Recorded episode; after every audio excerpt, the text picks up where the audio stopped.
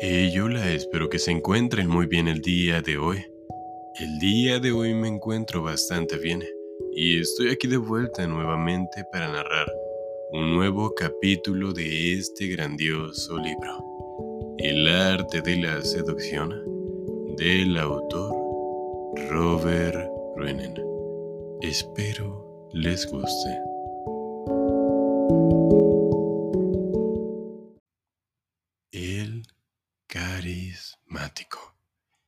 El carisma es una presencia que nos excita, procede de una cualidad interior. Seguridad, energía sexual, determinación, que la mayoría de la gente no tiene y desea. Esta cualidad resplandece e impregna los gestos de los carismáticos, haciéndoles parecer extraordinarios y superiores, e induciéndonos a imaginar que son más grandes de lo que parecen. Dioses, santos, estrellas. Ellos aprenden a aumentar su carisma con una mirada penetrante, una oratoria apasionada y un aire de misterio. Pueden seducir a gran escala. Crea la ilusión carismática, irradiando fuerza aunque sin involucrarte. Carisma y seducción. El carisma es una seducción en un plano masivo. Los carismáticos hacen que multitudes se enamoren de ellos y luego las conducen. Ese proceso de enamoramiento es simple y sigue un camino similar al de una seducción entre dos personas. Los carismáticos tienen ciertas cualidades muy atractivas que los distinguen. Podrían ser su creencia en sí mismos, su osadía, su serenidad. Mantienen en el misterio la fuente de estas cualidades. No explican de dónde procede inseguridad o satisfacción, pero todos a su lado la sienten. Resplandece sin una impresión de esfuerzo consciente. El rostro del carismático suele estar animado y lleno de energía, deseo, alerta, como el aspecto de un amante, instantáneamente atractivo, incluso vagamente sexual. Seguimos con gusto a los carismáticos porque nos agrada ser guiados, en particular por personas que ofrecen aventura y prosperidad. Nos perdemos en su causa, nos apegamos emocionalmente a ellas, nos sentimos más vivos creyendo en ellas. Nos enamoramos. El carisma explota la sexualidad reprimida, crea una carga erótica. Sin embargo, esta palabra no es de origen sexual, sino religioso y la religión sigue profundamente incrustada en el carisma moderno. Hace miles de años, la gente creía en dioses y espíritus, pero muy pocos podían decir que hubieran presenciado un milagro, una demostración física del poder divino. No obstante, un hombre que parecía poseído por un espíritu divino y que hablaba en lenguas, arrebatos de éxtasis, expresión de intensas visiones, sobresalía como alguien a quien los dioses habían elegido. Y este hombre o mujer, sacerdote o profeta, obtenía enorme poder sobre los demás. ¿Qué hizo? Que los hebreos creyeran en Moisés, lo siguieran fuera de Egipto y le fuesen fieles, pese a su interminable errancia en el desierto. La mirada de Moisés, sus palabras inspiradas e inspiradoras, su rostro, que brillaba literalmente al bajar del monte Sinaí, todo esto daba la impresión de que tenía comunicación directa con Dios y era la fuente de su autoridad. Y eso era lo que se entendía por carisma, palabra griega en referencia a los profetas y a Cristo mismo. En el cristianismo primitivo, el carisma era un don o un talento otorgado por la gracia de Dios y revelador de su presencia. La mayoría de las grandes religiones fueron fundadas por un carismático, una persona que exhibía físicamente las señales del amor y el favor de Dios. Al paso del tiempo, el mundo volvió más racional. Finalmente la gente obtenía poder no por derecho divino, sino porque ganaba votos o demostraba su aptitud. Sin embargo, el gran sociólogo alemán de principios del siglo XX, Max Weber, señaló que, pese a nuestro supuesto progreso, entonces había más carismáticos que nunca. Lo que caracterizaba a un carismático moderno, según él, era la impresión de una cualidad extraordinaria en su carácter, equivalente a una señal del favor de Dios. ¿Cómo explicar, si no, el poder de Robespierre o un Lenin? Más que nada, lo que distinguía a estos hombres y constituía la frente de su poder era la fuerza magnética de personalidad. No hablaban de Dios, sino de una gran causa, visiones de una sociedad futura, atractivo emocional, parecían poseídos. Y su público reaccionaba con tanta euforia como el antiguo público ante un profeta. Cuando Lenin murió, en 1924, se formó un culto en su memoria que transformó al líder comunista en una deidad. Las siguientes son cualidades básicas que te ayudarán a crear ilusión. Propósito. Si la gente cree que tienes un plan, que sabe a dónde vas, te seguirá instintivamente. La dirección no importa. Elige una causa, un ideal, una visión. Demuestra que no te desviarás de tu meta. La gente imaginará que tu seguridad procede de algo real, así como los antiguos hebreos creyeron que Moisés estaba en comunión con Dios simplemente porque exhibía las señales externas de ello. La determinación es doblemente carismática en tiempos difíciles, como la mayoría de la gente titubea antes de hacer algo atrevido, incluso cuando lo que se requiere, se requiere hacer actuar. Una decidida seguridad te convertirá en el centro de atención. Los demás creerán en ti por la simple fuerza de tu carácter.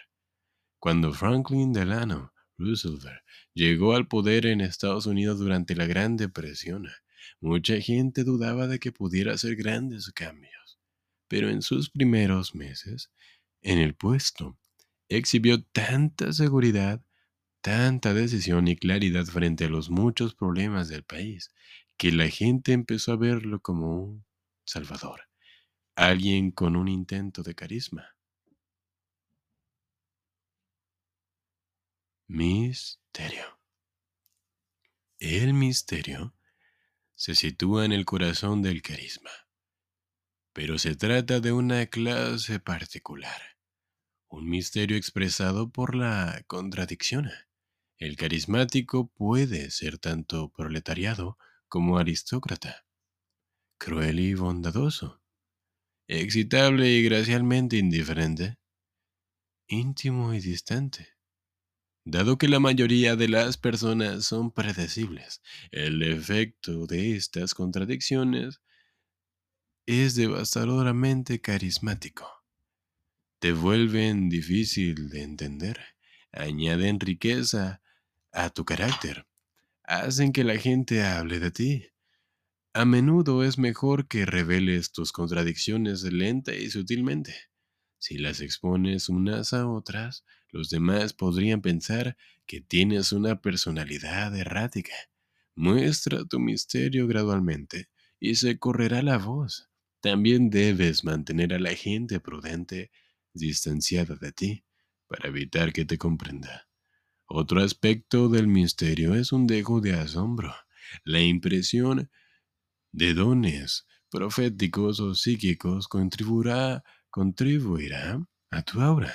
Predice cosas con seriedad y la gente imaginará a menudo que lo que dijiste se hizo realidad. Santidad. La mayoría de nosotros transigimos, transigimos constantemente para sobrevivir. Los santos no. Ellos deben vivir sus ideales sin preocuparse por las consecuencias. El efecto piadoso confiere carisma. La santidad va más allá de la religión. Políticos tan dispares como George Washington, Lenin, se hicieron fama de santos por vivir con sencillez, pese a su poder, ajustando su vida personal a sus valores políticos. Ambos fueron prácticamente divinizados al morir. Albert Einstein también tenía aura de santidad, infantil, reacio a transigir, perdido en su propio mundo. La clave es que debes tener ciertos valores profundamente arraigados. Esta parte no puede fingirse, al menos no sin correr el riesgo de acusaciones de charlatanería que destruirán tu carisma a largo plazo. El siguiente paso es demostrar con la mayor sencillez y sutileza posibles que practicas lo que predicas. Por último, la impresión de ser afable y sencillo puede convertirse a la larga en carisma, siempre y cuando parezcas totalmente a gusto con ella. La fuente del carisma de Harry Truman e incluso de Abraham Lincoln fue parecer una persona como cualquiera. Elocuencia.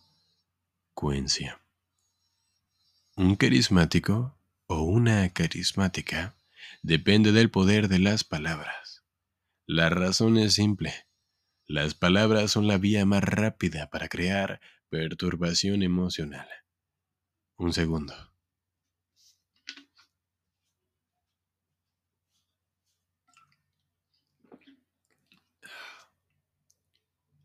Pueden exaltar, elevar, enojar, sin hacerse referencia a nada real. Durante la Guerra Civil Española, Dolores Ibarruri, conocida como la apasionaria, pronunciaba discursos procomunistas con tal poder emotivo que determinaron varios momentos clave de esa contienda. Para conseguir este tipo de elocuencia, es útil que el orador sea tan emotivo, tan sensible a las palabras como el público. Pero la elocuencia puede aprenderse. Los recursos que la pasionaria utilizaba consignas, lemas, reiteraciones ritmíticas, frases que el público repita, son fáciles de adquirir. Roosevelt, un tipo tranquilo y patricio, podía convertirse en un orador dinámico. A causa de tanto estilo de expresión oral lento e hipnótico, como por su brillante uso de imágenes, aliteraciones y retórica bíblica. Las multitudes en sus mítines solían conmoverse hasta las lágrimas. El estilo lento y serio suele ser más eficaz a largo plazo que la pasión, porque es más sutilmente fascinante y menos fatigoso. Teatralidad. Un carismático es exuberante. Tiene una presencia fuerte los actores han estudiado esta presencia desde hace siglos. Saben cómo pararse en un escenario atestado y llamar la atención. Sorpresivamente, no es el actor que más grita o gesticula el que mejor ejerce esta magia, sino el que guarda la calma, irradiando seguridad en sí mismo. El efecto se arruina si se hace demasiado esfuerzo. Es esencial poseer conciencia de sí, poder verte como los demás te ven. Llegó, llegó, sabía que esta conciencia de sí era la clave para su carisma. En las circunstancias más turbulentas, la ocupación nazi de Francia, la reconstrucción nacional tras la Segunda Guerra Mundial, una rebelión militar en Argelia, mantenía una compostura olímpica que contrastaba magníficamente con la historia de sus colegas. Cuando hablaba nadie le quitaba los ojos de encima. Una vez que tú sepas, que tú sepas cómo llamar la atención de esta manera, acentúa el efecto apareciendo en actos memoriales y rituales, repletos de imágenes incitantes, para parecer majestuoso, majestuosa o divina, divina. La extravagancia no tiene nada que ver con el carisma atrae el tipo de atención incorrecto. Desinhibición. Desinhibición. La mayoría de las personas están reprimidas y tienen poco acceso a su inconsciente, problema que crea oportunidades para el carismático, quien puede volverse una suerte de pantalla en que los demás proyecten sus fantasías y deseos secretos. Primero tendrás que mostrar que eres menor, que eres menos inhibido que tu público, que irradias una sexualidad peligrosa, no temes a la muerte, eres deliciosamente espontáneo. incluso un indicio de estas cualidades hará pensar a la gente que eres demasiado poderoso de lo que en verdad eres. En la década de 1850, una bohemia actriz estadounidense, Ada, Ada Isaacs Macon, sacudió al mundo con su desenfrenada energía sexual y su intrepidez.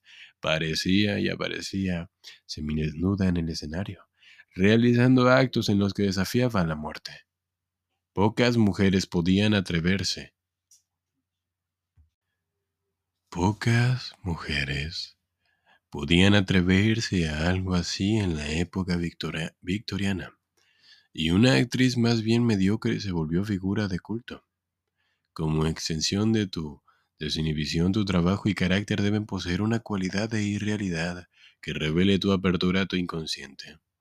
Tener esta cualidad fue lo que transformó a artistas como Wagner, Picasso, en ídolos carismáticos. Algo afín a esto es la soltura de tu cuerpo y espíritu, mientras que los reprimidos son rígidos. Los carismáticos tienen una serenidad y adaptabilidad que indica su apertura a la experiencia. Fervor. Debes creer en algo. Y con tal firmeza que anime todos tus gestos y encienda tu mirada. Esto, lamentablemente, no se puede fingir. Los políticos mienten inevitablemente. Lo que distingue a los carismáticos es que creen en sus mentiras, lo cual las vuelve mucho más creíbles. Un requisito de la creencia ardiente es una gran causa que junte a las personas, una cruzada. Conviértete en el punto de confluencia del descontento de la gente y muestra que no compartes ninguna de las dudas que infestan a los seres humanos normales. Conviértete en el punto de confluencia del descontento de la gente y muestra que no compartes ninguna de las dudas que infestan a los seres humanos normales. En 1490, el florentino Girolamo Savonarola se alzó contra la inmoralidad del Papa y la Iglesia Católica, asegurando que actuaba por inspiración divina. Durante sus sermones se animaba tanto que la histeria se apoderaba del gentío. Savonarola logró tantos seguidores que asumió brevemente el control de la ciudad, hasta que el Papa lo hizo capturar y quemar en la hoguera. La gente creyó en él por la profundidad de su convicción. Hoy más que nunca su ejemplo tiene relevancia. La gente está cada vez más aislada y ansía experiencias colectivas. Permite que tu ferviente y contagiosa fe en prácticamente todo le dé algo en qué creer. Vulnerabilidad. La vulnerabilidad de los carismáticos exhibe necesidad de amor y afecto. Están abiertos a su público y de hecho se nutren de su energía. El público es electrizado, a su vez por el carismático y la corriente aumenta al ir y venir. Este lado vulnerable del carisma suaviza el de la seguridad, que podría parecer fanática y alarmante. Como el carisma implica sentimientos parecidos al amor, por tu parte debes relevar tu amor a tus seguidores. Este fue un componente clave del carisma que Marilyn Monroe, Marilyn Monroe irradiaba en la cámara. Yo sabía que pertenecía al público, escribió en su diario, y al mundo, y no porque fuera talentosa o bella, sino porque nunca había pertenecido a nadie ni a nadie más. El público era la única familia, el único príncipe azul y el único hogar con que yo siempre soñé. Frente a la cámara, la cámara Marilyn Monroe cobraba vida, de repente coqueteando con y excitando a su invisible público. Si la audiencia no siente esta cualidad en ti, se alejará. Por otro lado, nunca parezcas manipulador o necesitado. Imagina a tu público como una sola persona, a la que tratas de seducir. Nada es más seductor para la gente que sentirse deseada. Audacia. Los carismáticos no son convencionales. Tienen un aire de aventura y riesgo que atrae a los aburridos. Sé desfachatado y valiente en tus actos, que te vean corriendo sin riesgos por el bien de otros.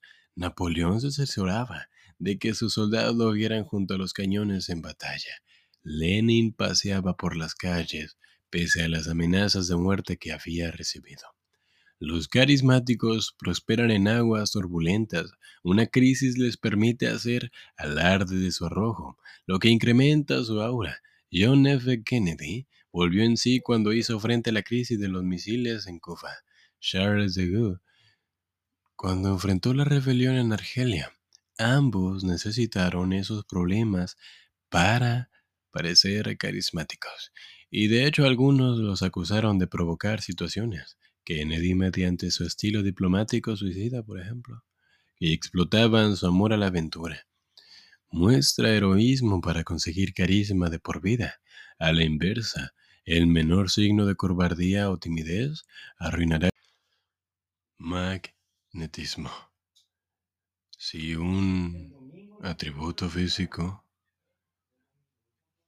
es crucial para la seducción son los ojos. Revelan excitación, tensión, desapego sin palabras de por medio. La comunicación indirecta es crítica en la seducción y también en el carisma. El comportamiento de los carismáticos puede ser desenvuelto y sereno, pero sus ojos son magnéticos. Tienen una mirada penetrante que perturba las emociones de sus objetivos, ejerciendo fuerza sin palabras ni actos. La mirada agresiva de Fidel Castro puede reducir al silencio a sus adversarios. Cuando se le refutaba, Benito Mussolini entornaba los ojos, mostrando el blanco de una manera que asustaba a la gente. Ahmed Sukarno, presidente de Indonesia, tenía una mirada que parecía capaz de leer el pensamiento. Roosevelt dilataba las pupilas a voluntad, lo que volvía su mirada tanto hipnótica como intimidante. Los ojos del carismático nunca indican temor ni nervios. Todas estas habilidades pueden adquirirse. Napoleón pasaba horas frente al espejo para ajustar su mirada a la del gran actor contemporáneo Talma. La clave es el autocontrol. La mirada no, no necesariamente tiene que ser agresiva también puede mostrar satisfacción. Recuerda, de tus ojos puede emanar carisma, pero también pueden delatarte como impostor. No dejes tan importante atributo al azar. Practica el efecto que deseas. Tipos de carismáticos. El profeta milagroso. En el año 1425, Juana de Arco, campesina del poblado francés de Dorremy, tuvo su primera visión. Tenía 13 años cuando Dios envió una voz para que me guiara. guiara. Esa voz era la de San Miguel, quien llevaba un mensaje divino.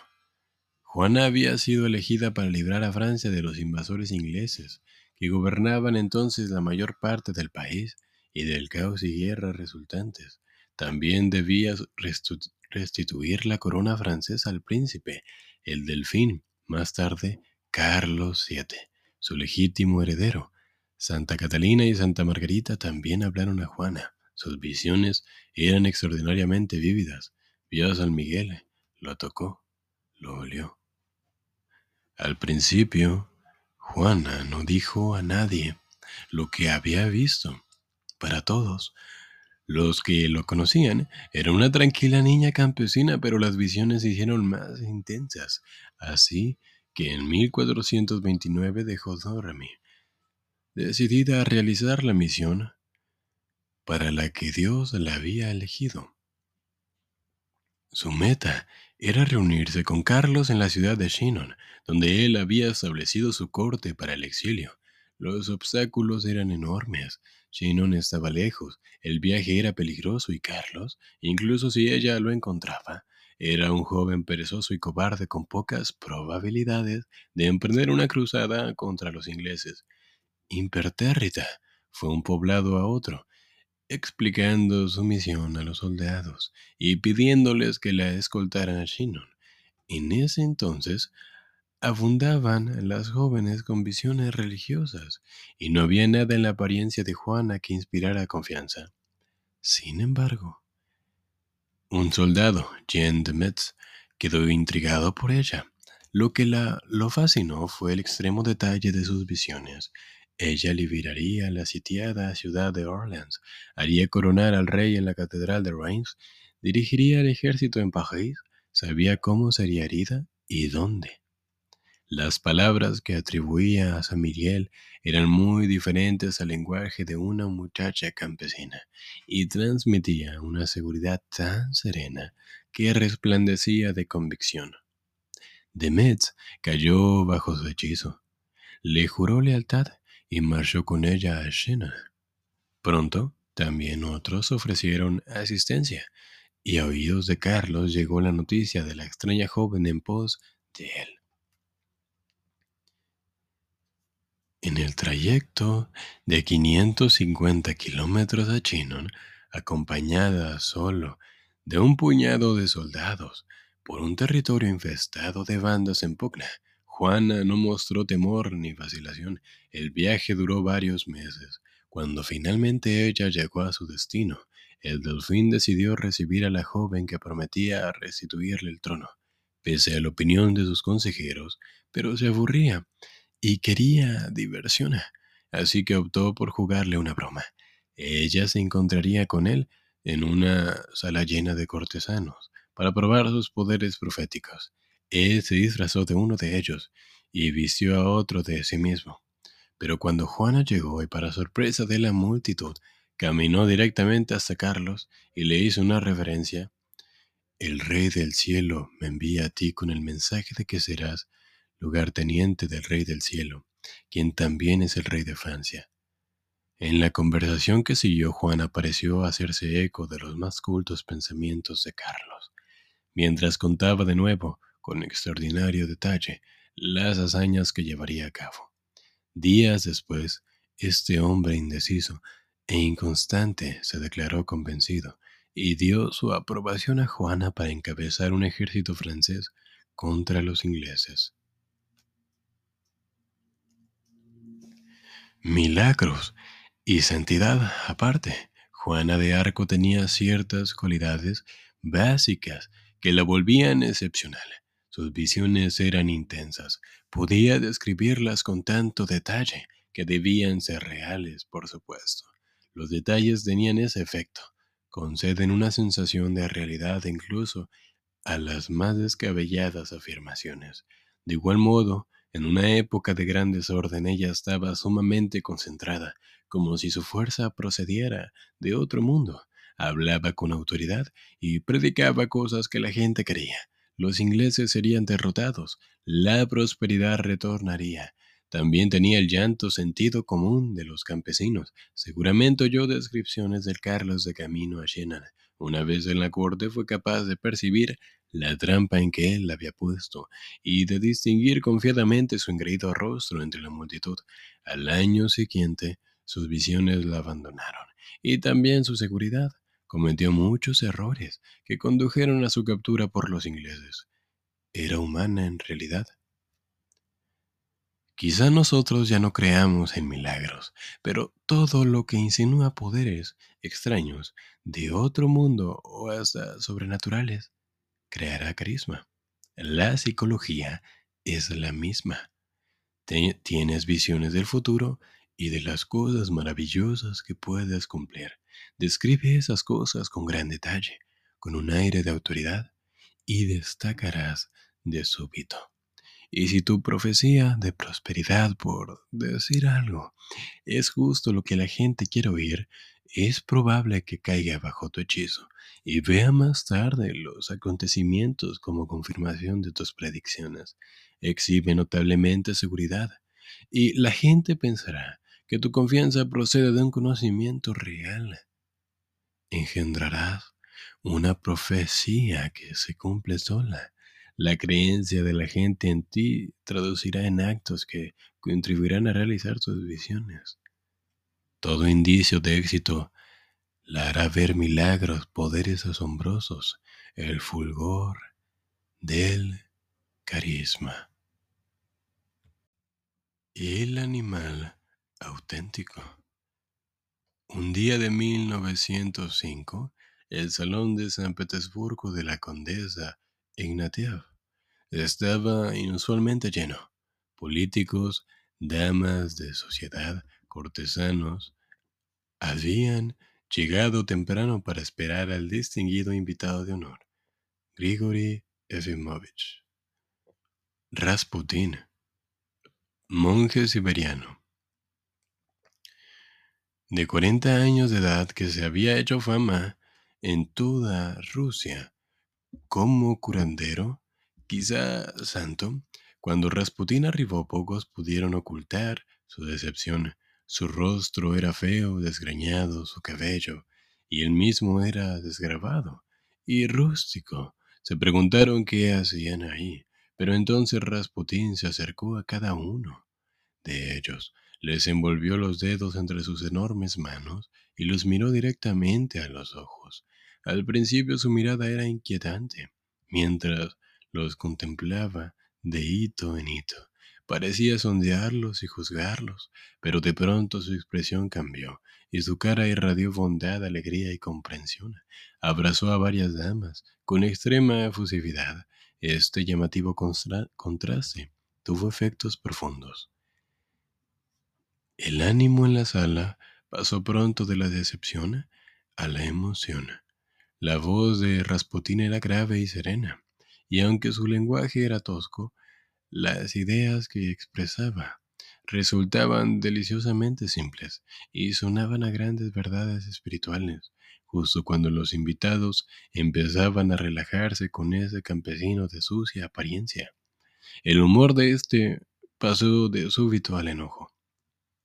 Los conozco, puedo leer su alma, son demasiado engreídos.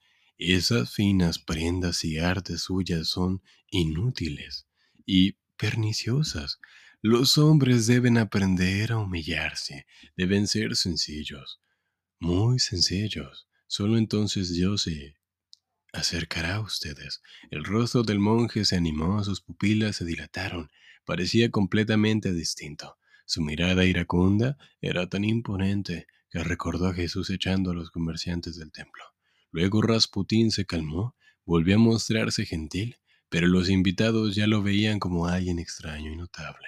Entonces, en una actuación que repetiría pronto en salones de toda la ciudad, puso a cantar a los invitados una melodía popular, y mientras cantaban él empezó a bailar una danza extraña y desinhibida, desinhibida de su invención al tiempo que rodeaba a las mujeres muy atractivas ahí presentes, a quienes invitaba con los ojos a unírseles.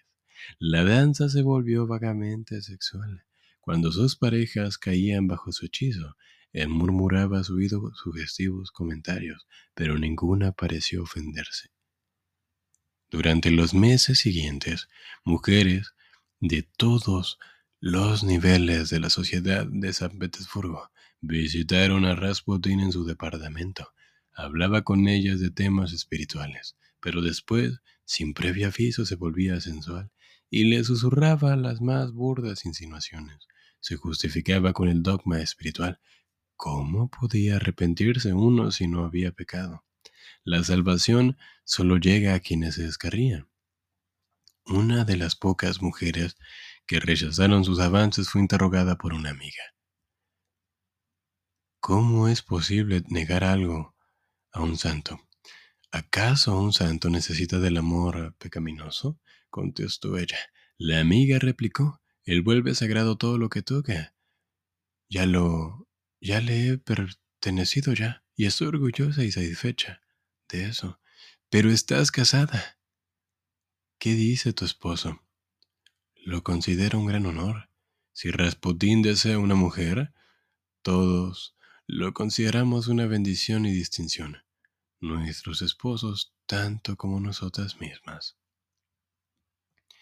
El hechizo de Rasputín se extendió en poco tiempo al zar Nicolás y en particular a su esposa, la zarina Alejandra, luego de que al parecer curó a su hijo de una lesión mortal. Años después, era el hombre más poderoso de Rusia, con absoluto dominio sobre la pareja real. Las personas son más complejas que las máscaras que usan en una sociedad.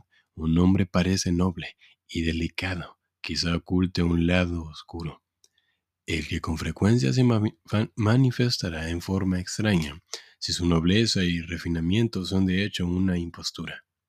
Tarde o temprano la verdad saldrá a la luz, y su hipocresía decepcionará y ahuyentará. Por el contrario, nos atraen las personas que parecen holgadamente humanas y que no se molestan en esconder sus contradicciones. Esta era la fuente de carisma de Rasputin, un hombre tan auténtico, tan deprovisto de apocamiento o hipocresía, era sumamente atractivo. Su maldad y su santidad eran tan extremas que lo volvían desbordante. El resultado era un aura, carismática, inmediata y preverbal. Irradiaba de sus ojos y del contento de sus manos. La mayoría somos una combinación de demonio y santo, lo noble y lo innoble y pasamos la vida tratando de reprimir nuestro lado oscuro. Poco sabemos dar rienda suelta a ambos lados, como hacía Rasputín, pero podemos crear carisma en el menor grado liberándonos de cohibiciones y de la incomodidad que la mayoría sentimos por nuestra complicada naturaleza. No puedes evitar ser como eres, así que sé genuino. Es lo que nos atrae de los animales. Hermosos y crueles, no dudan de sí esta cualidad es doblemente fascinante en los seres humanos. Símbolo. El foco. Sin que el ojo la vea, una corriente que fluye por un alambre en un recipiente de vidrio genera un calor que se vuelve incandescencia. Todo lo que vemos es la luz en la oscuridad reinante. El foco ilumina el camino peligros. Una agradable, un agradable día de mayo de 1794, los ciudadanos de París se reunieron en un parque para el Festival del Ser Supremo. El centro de su atención era Maximilien de Robespierre, jefe del Comité de Salvación Pública y quien había concebido el festival. La idea era simple, combatir el ateísmo, reconocer la existencia de un ser supremo y la inmortalidad del alma como las fuerzas rectoras del universo. Ese día, ese fue el día del triunfo de Robespierre, de pie ante las masas enfundado en un traje azul cielo y medias blancas. Él dio inicio a las festividades, la muchedumbre lo adoraba. Después de todo, él había salvaguardado los propósitos de la Revolución Francesa durante la intensa politiquería subsecuente. Un año antes había puesto en marcha el terror que libró la revolución de sus enemigos enviándolos a la guillotina. También había contribuido a guiar el país por una guerra contra austriacos y prusianos. La causa de que las multitudes y en particular las mujeres lo amaran era su incorrumpible virtud. Vivía muy modestamente, su negativa a transigir, la pasión por la revolución que era evidente en todo lo que hacía, y el lenguaje romántico de sus discursos que no podía dejar de inspirar. Era un dios. El día era hermoso y auguraba un gran futuro para la revolución. Dos meses después, el 21 de julio, Robespierre pronunció un discurso que pensaba aseguraría su lugar en la historia pues eh, proponía sugerir el fin del terror y una nueva vida para, para Francia, una nueva era. Se rumoraba también que exigiría enviar a la guillotina un último puñado de personas, un último grupo que amenazaba la seguridad de la revolución. Al subir al estrado para dirigirse a la convención que gobernaba el país, Robespierre llevaba puesto el mismo atuendo que había usado el día del festival. Su discurso fue largo, de casi tres horas, e, e incluyó una apasionada descripción de los valores y virtudes que él había ayudado a proyectar. Habló asimismo de conspiraciones, traición, enemigos no identificados. La reacción no fue, la reacción fue entusiasta, pero algo menor de lo habitual. El discurso había cansado a muchos representantes. Se alzó entonces una voz de un hombre apellidado Bourdon, quien habló para oponerse a la publicación del discurso de Robespierre, una velada señal de reprobación. De pronto, otros se pusieron de pie en todas partes y lo acusaron de vaguedad. Había hablado de conspiraciones y amenazas sin mencionar a los culpables. Cuando se le pidió ser específico, él se negó, prefiriendo dar nombres después. Al día siguiente salió en defensa de su discurso y los representantes lo abucharon. Horas más tarde, Robespierre era el único en ser enviado a la guillotina. El 28 de julio, en medio de una concentración de ciudadanos que parecían de ánimo más jubiloso que el día del Festival del Ser Supremo, la cabeza de Robespierre cayó a la canasta entre vítores resonantes. El terror había terminado.